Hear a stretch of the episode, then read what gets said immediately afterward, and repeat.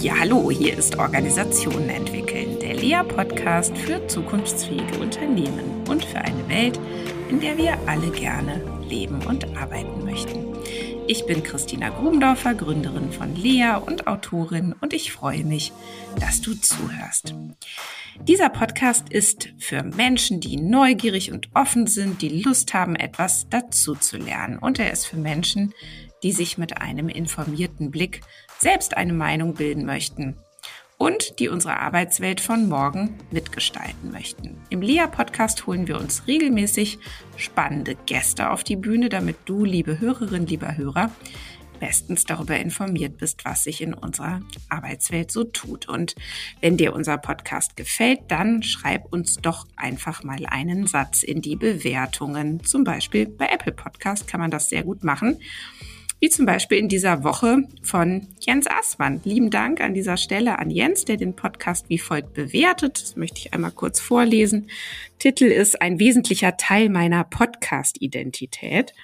Und er schreibt, für mich als Organisationsentwickler sind die Gespräche von Christina Grubendorfer ohnehin ein wesentlicher Bestandteil meiner wöchentlichen Podcast Diät. Ach genau, nicht Identität, sondern Diät hat er geschrieben, sorry. Das sollte aber auch für Führungskräfte und Mitglieder der Geschäftsführung im Allgemeinen gelten. Wir beschäftigen uns viel zu wenig mit der Arbeit am System.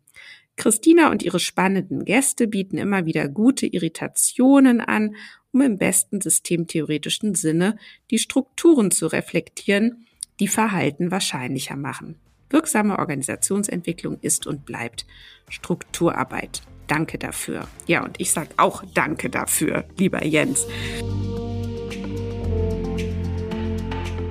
Ja, für die heutige Episode habe ich mir die Autorin Svenja Hofert eingeladen, was schon längst überfällig war für mich. Ich bewundere Svenja unter anderem für die vielen Bücher, die sie schon geschrieben hat. Über 30 sind es gewesen in den letzten 25 Jahren. Und sie schreibt über Agilität zum Beispiel, über Teams, über die Zukunft der Arbeit, über Transformation, über Führung. Passt also ganz hervorragend hier in unseren Podcast. Und auf ihrer Website stellt sie sich zum Beispiel mit dem schönen Satz vor, New Work ohne Ponyhof und Zukunft der Arbeit mit Sinn und Verstand. Da scheinen wir Schwestern im Geiste zu sein. Gucken wir mal.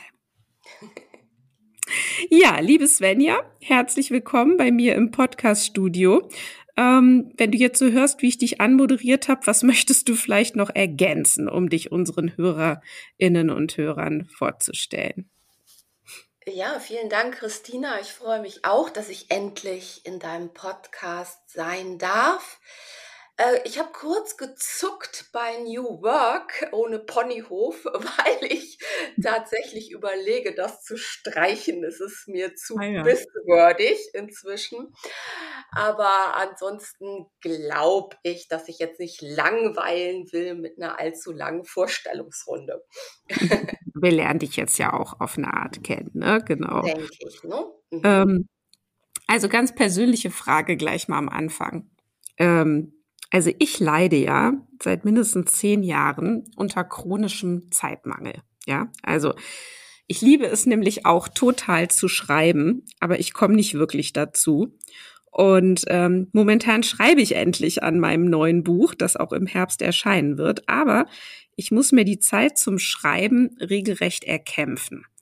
Wie machst denn du das? Also ich meine, mit dem Schreiben von Fachbüchern, und du hast ja vor allen Dingen Fachbücher geschrieben, ähm, also ich weiß nicht, vielleicht hast du auch da noch ein Geheimnis, aber eigentlich verdient man damit ja nicht wirklich Geld. Und es dauert auch schon ein paar Monate, so ein Buch zu schreiben. Ähm, hast du ein paar Tipps?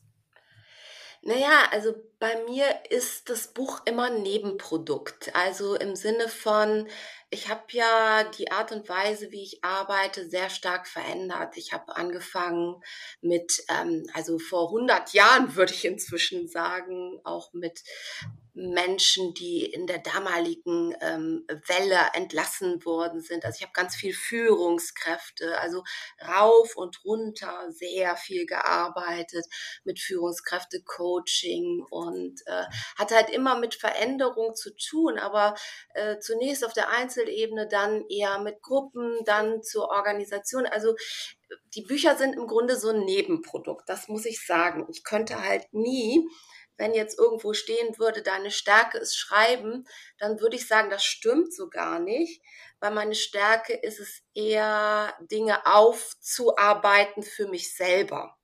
Also auch, mhm. und die dann zugänglich zu machen für andere. Und das kann ich, glaube ich, schriftlich und auch mündlich.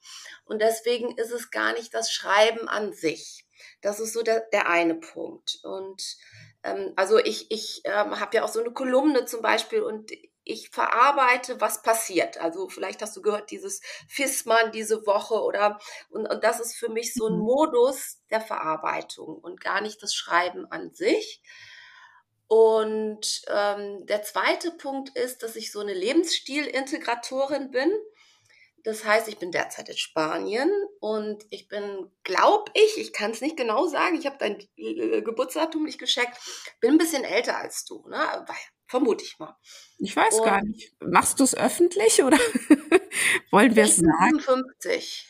Ja, ich bin 51. Naja. Okay. Und ähm, mein Sohn ist aus dem Haus und mhm. ich äh, bin jetzt äh, Teilzeit in Spanien und ich habe immer äh, gesagt, also ich habe eine Zeit lang mich totgearbeitet, jetzt mal ne, in Anführungsstrichen, mhm. ja. habe sehr, sehr, sehr viel geackert, auch als äh, ne, noch Familienthema war, habe das immer parallel gemacht und da brauchte ich schon ordentlich Disziplin, also sowas wie um 6 Uhr aufstehen. Mhm. Oder ähm, ich kenne von meinem Sohn immer so die Resonanz, ne? das erste Wort war Mama Arbeit.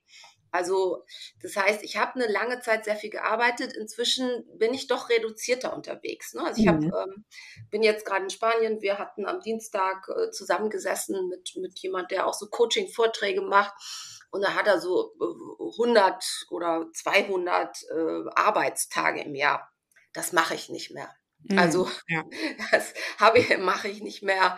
Ich mache das, was, was, wo ich glaube, da kann ich einen Mehrwert bieten, wo ich glaube, da bin jetzt ich gefragt und, hm, oder da habe ich auch Lust drauf.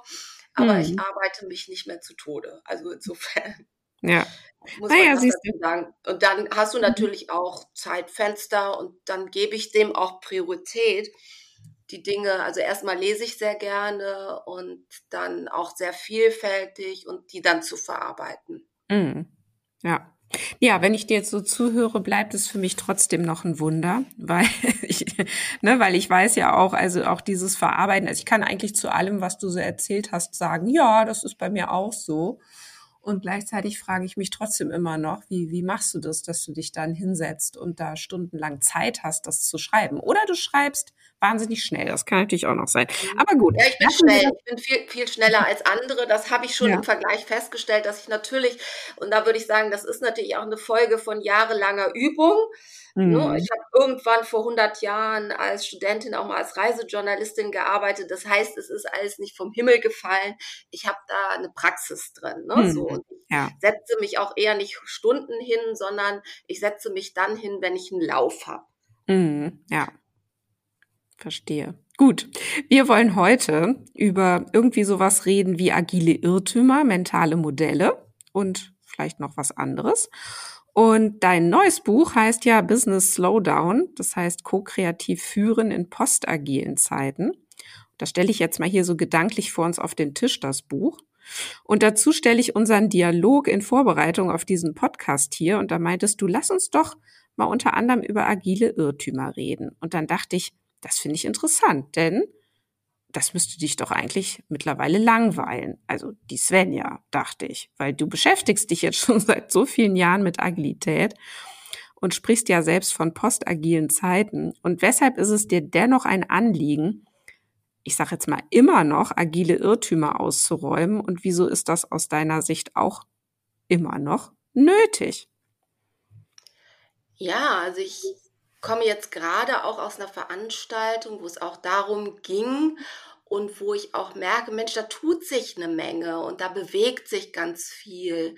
Also ich arbeite gerade auch sehr gern mit Verwaltung, Ministerien und so und ist mir so auch so ein persönliches Anliegen. Ne? Das heißt, ich bin mit dem Thema irgendwo auch persönlich verbunden, weil es mir sehr wichtig ist, also ich habe auch ein großes wirtschaftliches Interesse, dass die Dinge vorangehen, dass wir besser werden in der Digitalisierung, dass wir innovativer werden, dass Menschen ihre Möglichkeiten auch abrufen können und dass sie nicht da irgendwo in einer Abteilung hängen und sich irgendwie das, was sie äh, im Studium oder wo auch immer gelernt haben, dass sie sich das aberziehen müssen, weil diese Scheißkultur, sage ich jetzt mal, vergesse es sofort, ne, so fest ist, dass sich das nicht durchbohrt und keine Wege bahnen kann.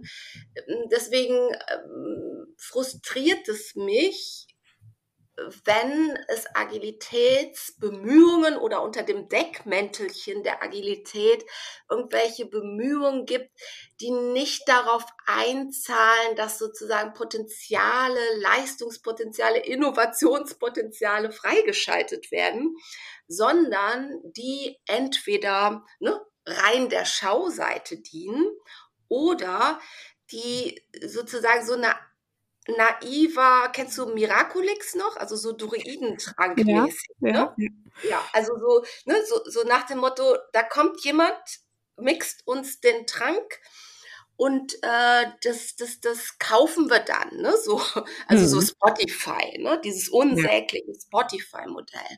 Ja, ja. Ähm, ne? Das dann quasi sozusagen ausgerollt wird, wie so ein Teppich und natürlich am Ende eigentlich ja, ich glaube, die Wirkung ist, und die hat ja auch eine Berechtigung, manchmal Strukturen zu zerschlagen. Aber ob das Spotify ist oder was anderes, macht keinen Unterschied. Also auf den Punkt gebracht, mir liegt wirklich was an Innovation, mir liegt wirklich was daran, äh, dass, dass Menschen Potenziale einsetzen können, dass wir als Deutschland auch ähm, nicht bald abgehängt werden und dass es vorangeht. Und was ich sehe, ist noch zu oft ähm, dazu angelegt, ähm, eher das zu bewahren, was ist. Ne?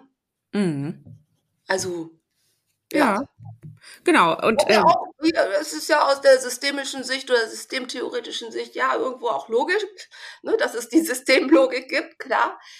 Ähm, aber trotzdem gibt es ja irgendwie noch Spielräume und die werden mir zu wenig genutzt und das hat damit zu tun, dass viele gar nicht verstehen, was das überhaupt ja, einen Mehrwert bringen kann, was für einen Mehrwert das bringen kann und was es überhaupt ist. Ne? Also ich meine, das mhm. ist auch eine unsägliche Diskussion.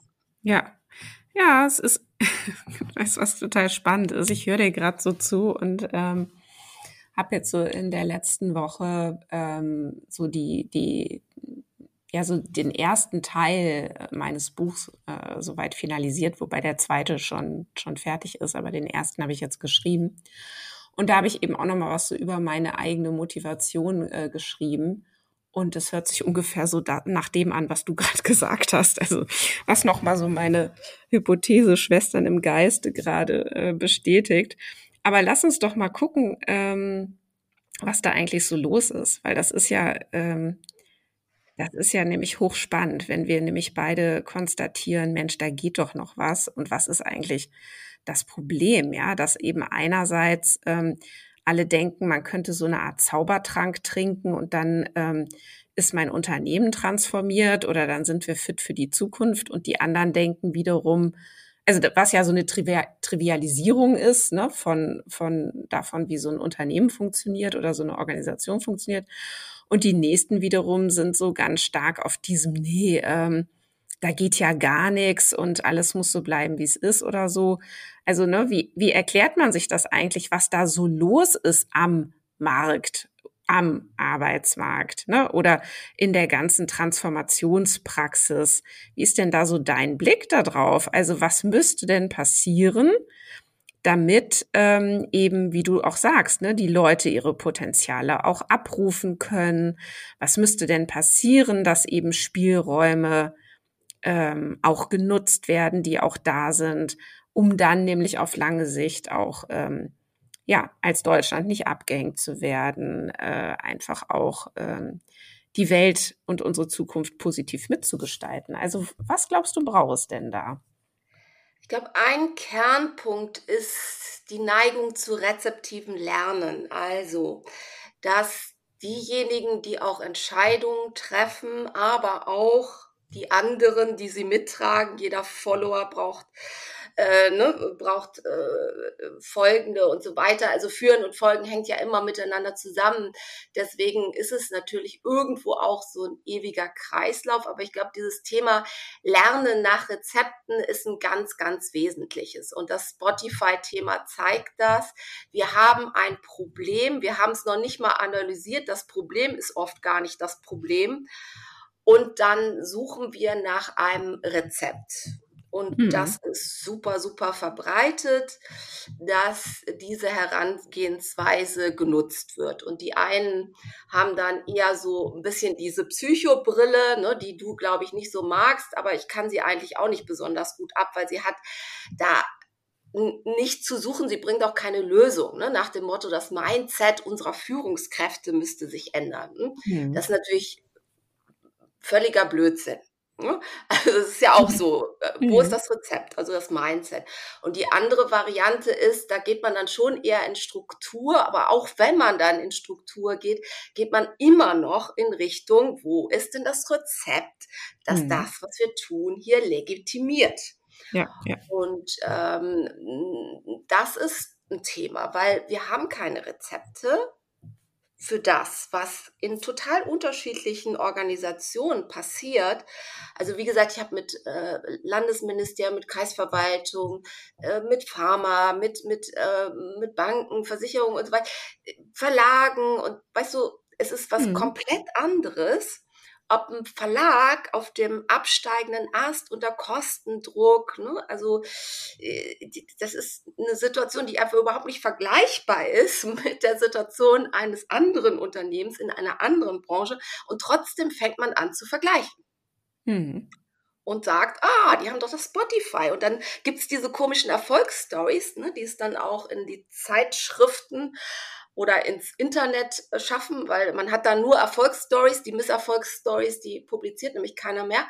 Mhm. Oder äh, der kaschiert die dann oder die kaschiert die das dann so, dass sie dann doch wieder schön aussehen. Naja, auf jeden Fall äh, wird das dann äh, sozusagen genommen, ne? also, also als Legitimationsvehikel.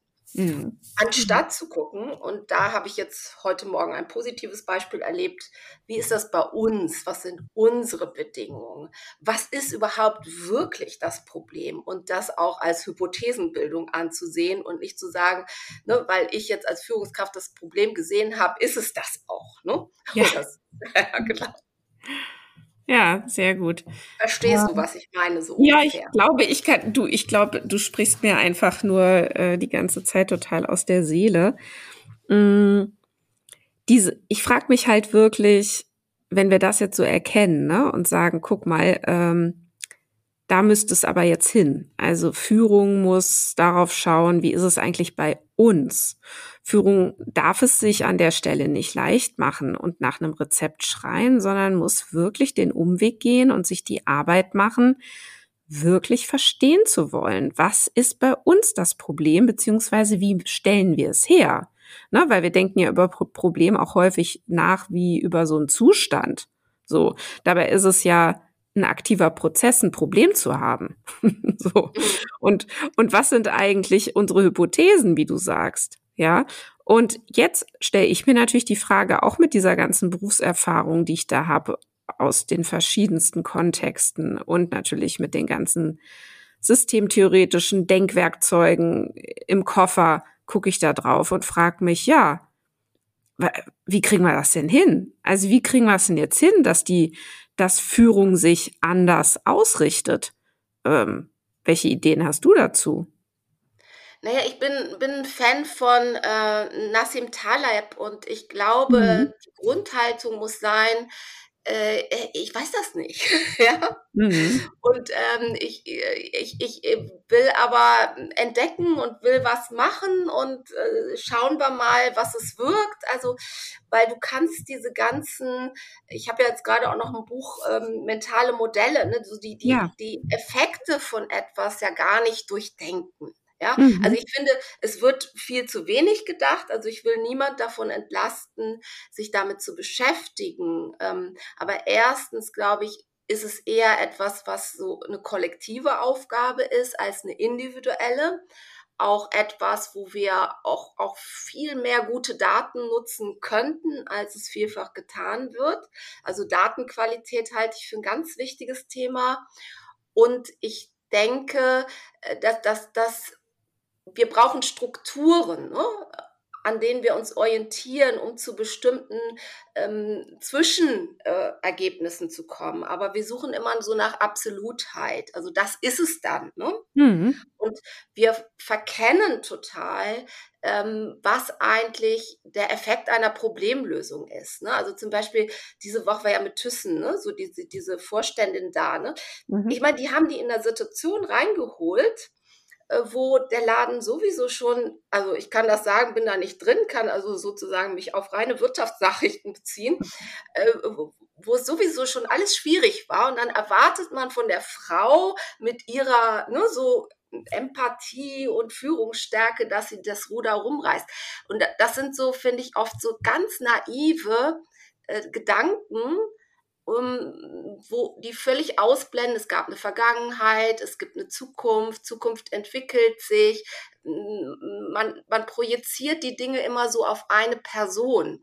Das ist, glaube ich, ein ganz, ganz großes Thema. Und ich glaube, wir müssen davon wegkommen, das zu tun und mehr zu sinnvollen Strukturen sich zu organisieren und das Wissen, was wir haben, auch ja ja weiterzuentwickeln, ja, und auch mhm. zuzulassen, sich geirrt zu haben. Ja. Das können, können sehr wenige. Mhm. Aber wird auch bestraft, muss man auch sagen. Ne? Es wird mhm. ja auch bestraft. Wenn, wenn ne? Das ja. heißt, es, es, ich kann jetzt auch leicht reden. Ich, ich weiß, dass das in der Praxis ziemlich schwierig ist. Ja, das stimmt. Ja. Ich würde gern einmal hier so ähm, bisschen so unsere Hörerinnen und Hörer nochmal, ähm, die, die fragen sich jetzt gerade, ja gut, jetzt seid ihr beide hier gestartet mit dieser Ankündigung, ihr redet über agile Irrtümer, jetzt seid ihr erstmal da reingesprungen, wieso muss man die überhaupt noch ausräumen? Dann habt ihr euch ausgemehrt über eure Ideen, was es jetzt bräuchte in der Führung. Aber sagt mir doch nochmal, was sind denn jetzt nun eigentlich die agilen Irrtümer, die man ausräumen muss? Svenja, komm, wir legen mal eben nach. Also Nummer eins, ja, dass es Rezepte dafür gibt, wie man eine Organisation so an die sich verändernden Bedingungen ausrichtet, dass es funktioniert. Also mhm. ist ein Irrtum. Ein weiterer Irrtum ist, äh, dass man Hierarchien ab, äh, ne, abschaffen müsste. Also das, das ist, finde ich, also unglaublich finde ich, dass das jemand glauben mhm. könnte, ne? weil Hierarchie ist ja auch zur Ordnung. Also du brauchst eine Ordnung, sonst entsteht Chaos, auch nichts gegen ein begrenztes Chaos, aber Hierarchie mhm. ist ja nichts als eine Rangordnung. Ne? Und ob du es in, in, in Kreisordnung legst oder ob es Pyramidenordnung ist oder ob du eine Parallelordnung schaffst. Also, dass Hierarchie weg müsste, ist ein Irrtum. Ein weiterer mhm. Irrtum ist, dass es nachdem wir sozusagen Strukturen gebrochen haben, durch was auch immer, äh, dass es da leichter wird. Also Kommunikations ähm, wie habe ich das heute gehört? Kommunikationsinflation oder Kommunikationsexplosion äh, sind Begriffe, die mir da gerade in letzter Zeit sehr oft begegnet sind, weil das ist die Konsequenz, mhm. über die sich viele überhaupt gar nicht klar sind. Also wie gehe ich damit überhaupt um? Also das ist auf jeden Fall ein Irrtum. Jetzt sind wir bei drei, ne? Mhm, richtig. Genau, dann gibt es sozusagen unter diesem rezeptiven Irrtum auch noch so ein paar Unterirrtümer. Ne? So eins ist dieses, dieser Mindset-Irrtum. Mhm. Und äh, der zweite ist dieser ähm, Copy-Paste, äh, New Organizing Struktur Irrtum. Also man müsste nur mhm. zum Beispiel Holakratie so sozusagen oder auch Spotify, wobei es ganz, ganz unterschiedliche Dinge sind, meiner Meinung nach. Äh, aber sie zahlen auf das Gleiche. Also man sucht sich eine Lösung. Und an sich ist die Herangehensweise an die Lösung eigentlich meiner Meinung nach nur für eines gut, nämlich zur äh, Zerschlagung der Strukturen. Also ja, genau. Ja. Mir fallen bestimmt noch mehr ein, aber lassen wir mal diese drei Hauptirrtümer. Ja, finde ich super. Genau, perfekt. Dann haben wir da jetzt nachgeliefert und ich kann hinter allem aus meiner Sicht auch einen Haken machen. Ähm, wenn wir jetzt von dort, und das finde ich passt ja auch so gut, in das Thema mentale Modelle ähm, reinspringen. Ich habe mir ein Video von dir angesehen dazu. und du nennst zum Beispiel als, Be also als Beispiel, was ist überhaupt ein, ein mentales Modell? Ne, so die Erkenntnis, dass die Erde eine Scheibe ist. So.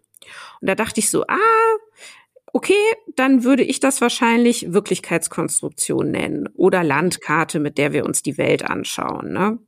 Oder wäre da für dich noch ein Unterschied? Naja, mentale Modelle sind Abbilder, die, die wir uns von der Welt machen. Also ich glaube, das ist schon mhm. sehr nah dran. Je nachdem, aus welcher Richtung man kommt, kommt man ja oft zu ähnlichen Erkenntnissen. Ne? Also du kannst es auch die Landkarte, die ich von etwas habe oder noch mehr. Es kommt bei dem mentalen Modell ja auch noch dazu, wie gehe ich damit um? Also welches Rezept oder welche Vorgehensweise habe ich dafür. Ne? Mhm. Und insofern brauchen diese mentalen Modelle ein Update. Also sie verändern sich durch neue Erkenntnisse. Ne? Also ja, ne, die, die Erde ist rund und nicht flach, wobei es gibt auch Flat Earth-Anhänger, die das durchaus kompetent argumentieren können. Aber die Grundfrage ist, welches Modell ist so nah an der Realität und kann auch immer überprüft werden, dass es mir wirklich hilft, mich in dieser Welt zurechtzufinden. Mhm. Und da ist so ein Punkt, dass es immer weniger Inhalt und immer mehr Struktur ist. Also. Mhm. Also erstmal, okay, wunderbar. Das finde ich nämlich auch sehr gut, nochmal so auf den, auf den Nutzen zu gucken oder auf die Folge, die ein mentales Modell hat. Ja, weil das finde ich nämlich mhm. auch immer ähm, genau den, äh, den, den Clou. Ne? Also zu sagen, wenn ich jetzt das mentale Modell habe, ähm, die Erde ist eine Scheibe und ich möchte gerne ähm, wissen, ne, wie komme ich jetzt nach ähm, Neuseeland? Ne? Dann würde ich ja, wenn ich denke, die Erde ist eine Scheibe, vielleicht sagen, oh, okay, ich kann nur nach Osten.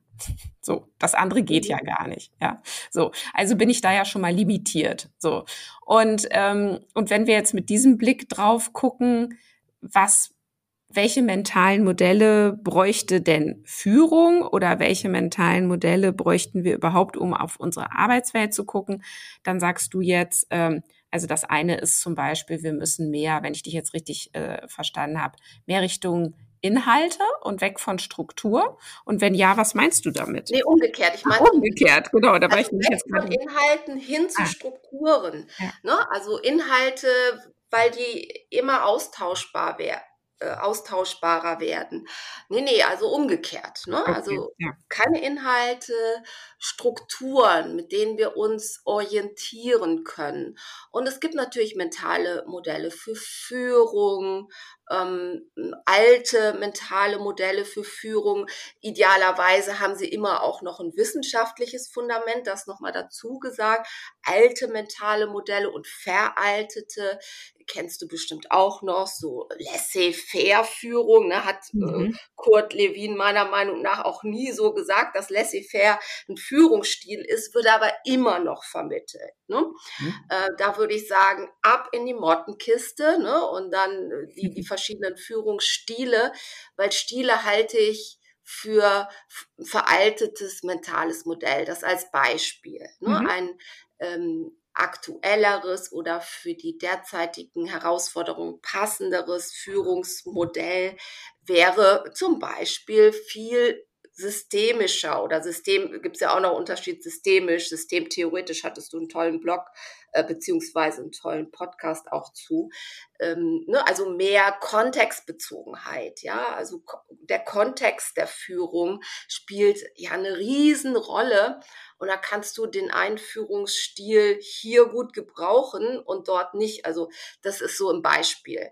Mhm. Also bestimmte Dinge sozusagen aussortieren und neue Dinge reinnehmen, weil sie uns einfach mehr helfen, mit der Komplexität zurechtzukommen, die wir erleben. Mhm.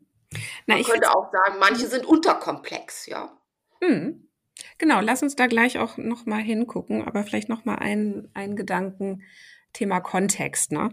Ähm, denn wir werden ja in unserem ganzen Denken sehr bespielt von den Kontexten, in denen wir wirken oder in denen wir eben so unterwegs sind. Und da ist es mhm. doch eigentlich fast schon ein Wunder, dass sich ne, in Anführungsstrichen veraltete mentale Modelle so hartnäckig halten. Wenn wir jetzt noch mal auf unser Thema eben gucken mit dem Rezept ähm, für Veränderung, dann ist das ja auch ein mentales Modell, überhaupt zu glauben, es gäbe ein Rezept, mit dem ich eben sowas Komplexes wie ein Unternehmen oder eine Organisation verändern kann. Wie erklären wir uns denn das äh, miteinander gemeinsam, dass sich aber so aus unserer Sicht veraltete mentale Modellen so hartnäckig halten?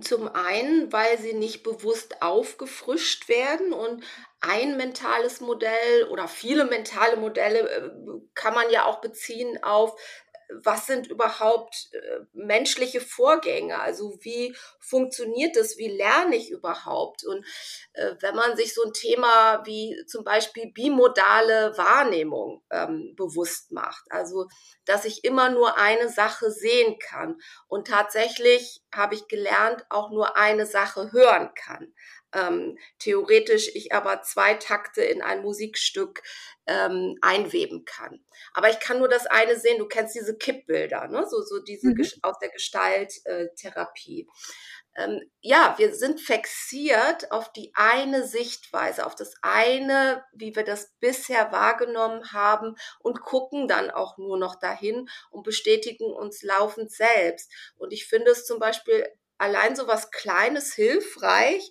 dass ich weiß, ja, das ist so eine bimodale Wahrnehmung. Sowas gibt es. Das heißt, wenn ich das eine sehe, sehe ich das andere nicht.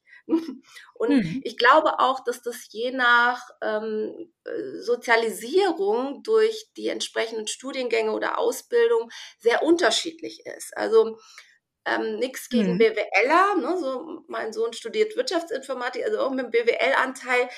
Aber mhm.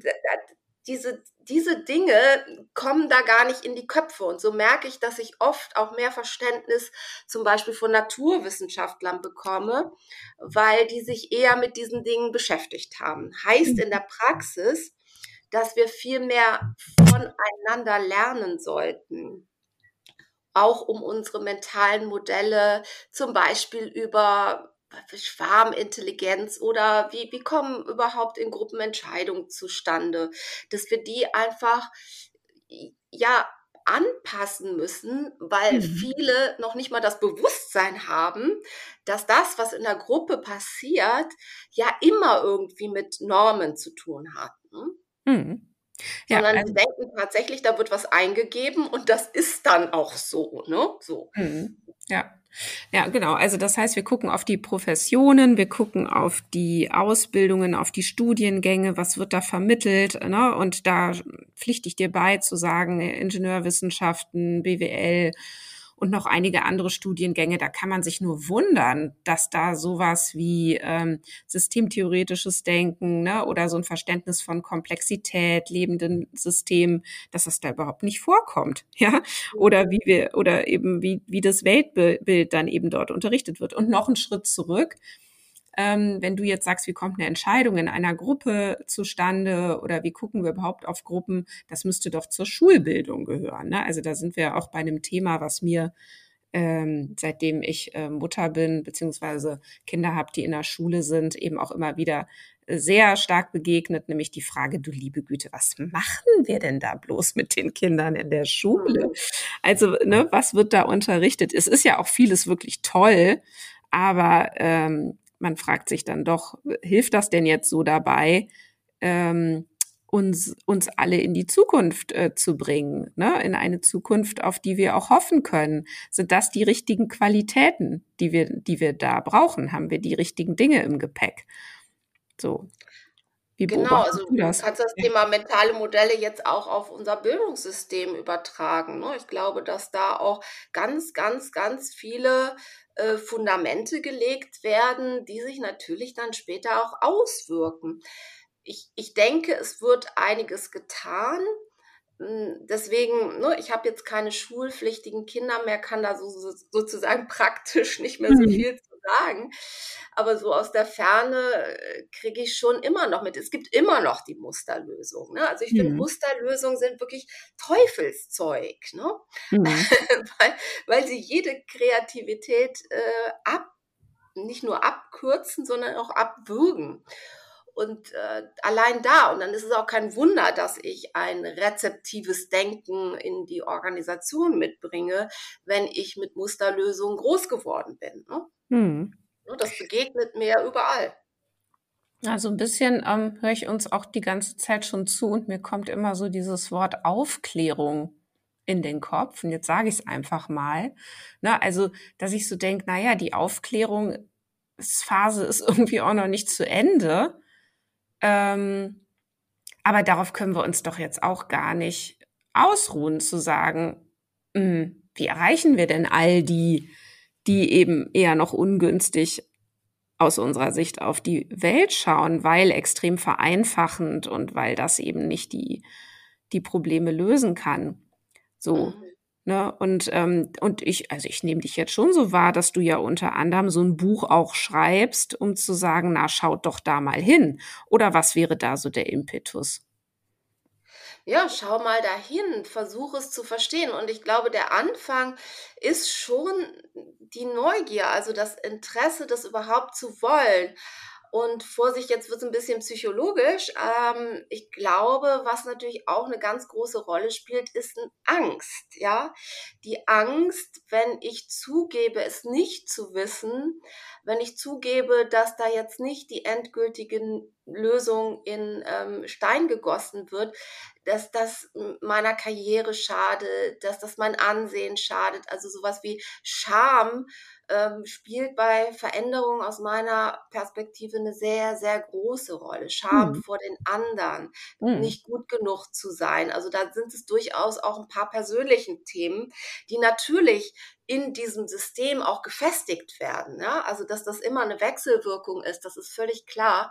Aber ich glaube, dass durchaus ein paar Themen auch auf der persönlichen Ebene ähm, hm, stattfinden hm, und dass es da auch Räume für geben kann, äh, damit äh, zu arbeiten. Weil wenn du allein so, so ein Lernprozess, du hast immer eine Phase der ähm, Inkompetenz, also wo der, das Selbstbewusstsein geht in einer Phase runter, wenn du merkst, du kannst es nicht. Hab mir jetzt hier mhm. äh, so, so ein Stand-up-Pedal gekauft und ich fall halt laufend runter. ne? Und da lachen auch welche am Strand. Ja, ne? also kann ich, kann ich mit umgehen, ja, inzwischen. Aber äh, das, das, das lernt halt nicht jeder und das, die Systeme sind dann nicht dazu geeignet oder sie suchen dann wieder nach Rezepten, wie man das ermöglichen kann. Also so, so diese psychologische Sicherheit finde ich auch ganz furchtbar. Von der Grundidee ist sie eigentlich super, aber wie das dann da eingeführt wird, auch da wieder eingeführt und ausgerollt, das finde ich ganz schrecklich die Idee ist ja nicht, dass jetzt alle tolle Fehler machen sollen ne, und psychologisch sicher und ne, apropos Pon Ponyhof, sondern die Idee ist, es geht um auch um Leistung. Da ist ja auch ein Leistungsaspekt mhm. drin. Das heißt, das Grundmodell von der Amy Edmondson ist eigentlich gut, aber wie es dann verwendet wird, das mhm. ist äh, wiederum etwas, was meiner Meinung nach keine Probleme löst, sondern oft neue erzeugt. Ja, ja, du sprichst da gerade vieles an. Also um da auch, du hast vorhin irgendwann mal gesagt, ja, du magst ja diese psychologische Perspektive nicht so oder so. Doch, doch. Also ich meine, ich bin ja Psychologin. Ich habe Psychologie studiert. Ich weiß. Und, ähm, und ich liebe Psychologie und ich beschäftige mich wahnsinnig gerne äh, damit. So, ich glaube nur, dass das, was eben in Unternehmen passiert, ist, dass Probleme eben ganz häufig dahin verschoben werden, also mhm. auf den Einzelnen und seine Psyche. Und das ist nicht hilfreich, weil in Unternehmen ist vor allen Dingen die Organisation schuld daran, was passiert, wenn überhaupt man sagt Schuld. Ja, aber so im Sinne von Erklärung. Und was du jetzt gerade beschreibst, ist wieder so ein Klassiker, nämlich da passiert irgendwas im Unternehmen und das Unternehmen sagt, oh, da müssen wir hingucken. Also was weiß ich, Arbeitskräftemangel, ja, mhm. Fachkräftemangel, so. Oh, die Leute gehen nach der Probezeit wesentlich häufiger als früher. Ui, da müssen wir was machen. So.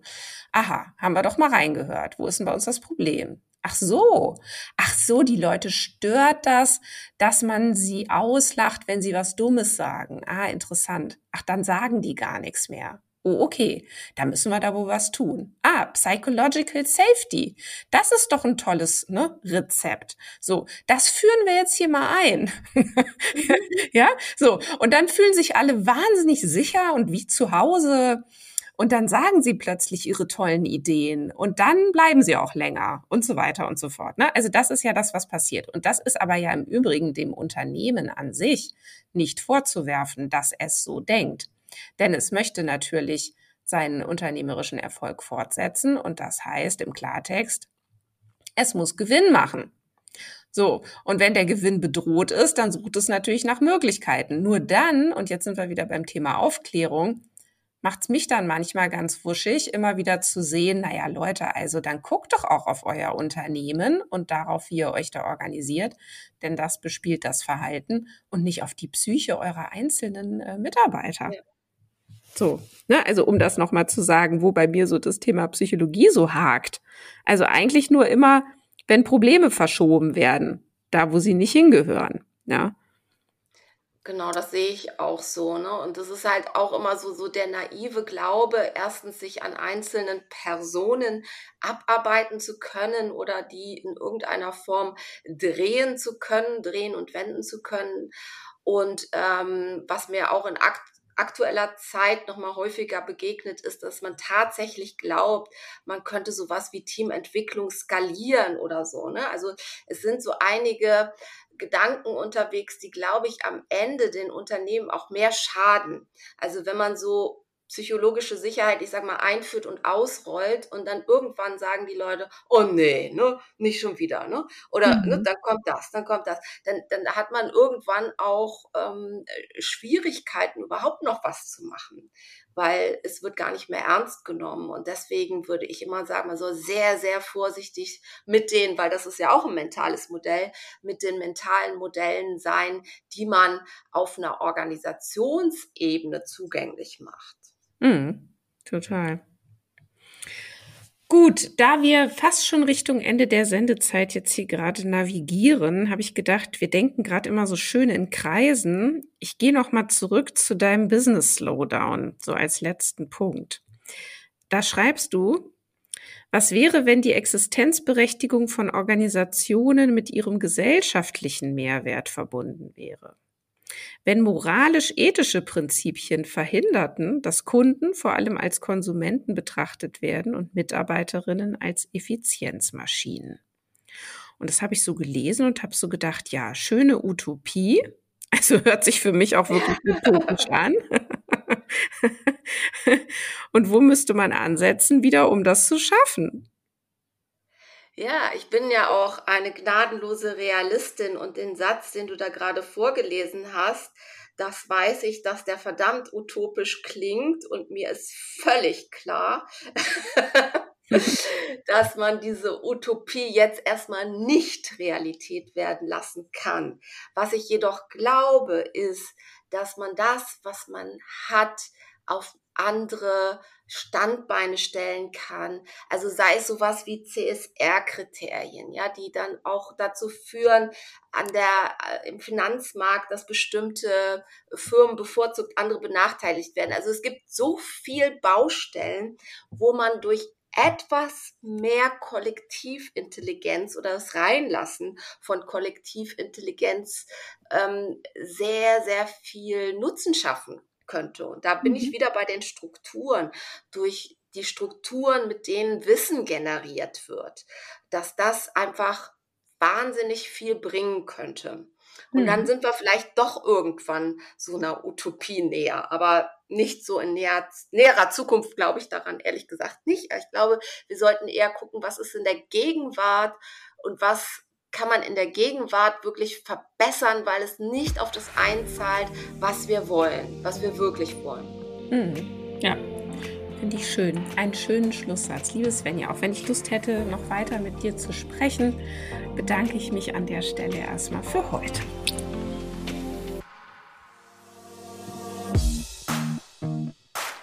Ja, das war Organisationen entwickeln, der Lea-Podcast für zukunftsfähige Unternehmen. Danke, dass du wieder deine Zeit mit mir verbracht hast.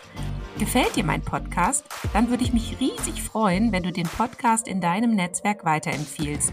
Und falls du über Apple Podcast oder Spotify hörst, dann gib uns doch auch gleich fünf Sterne. Das hilft uns enorm dabei, weitere Menschen zu erreichen, denen es auch ein Anliegen ist, eine Welt zu schaffen, in der wir alle gerne leben und arbeiten möchten.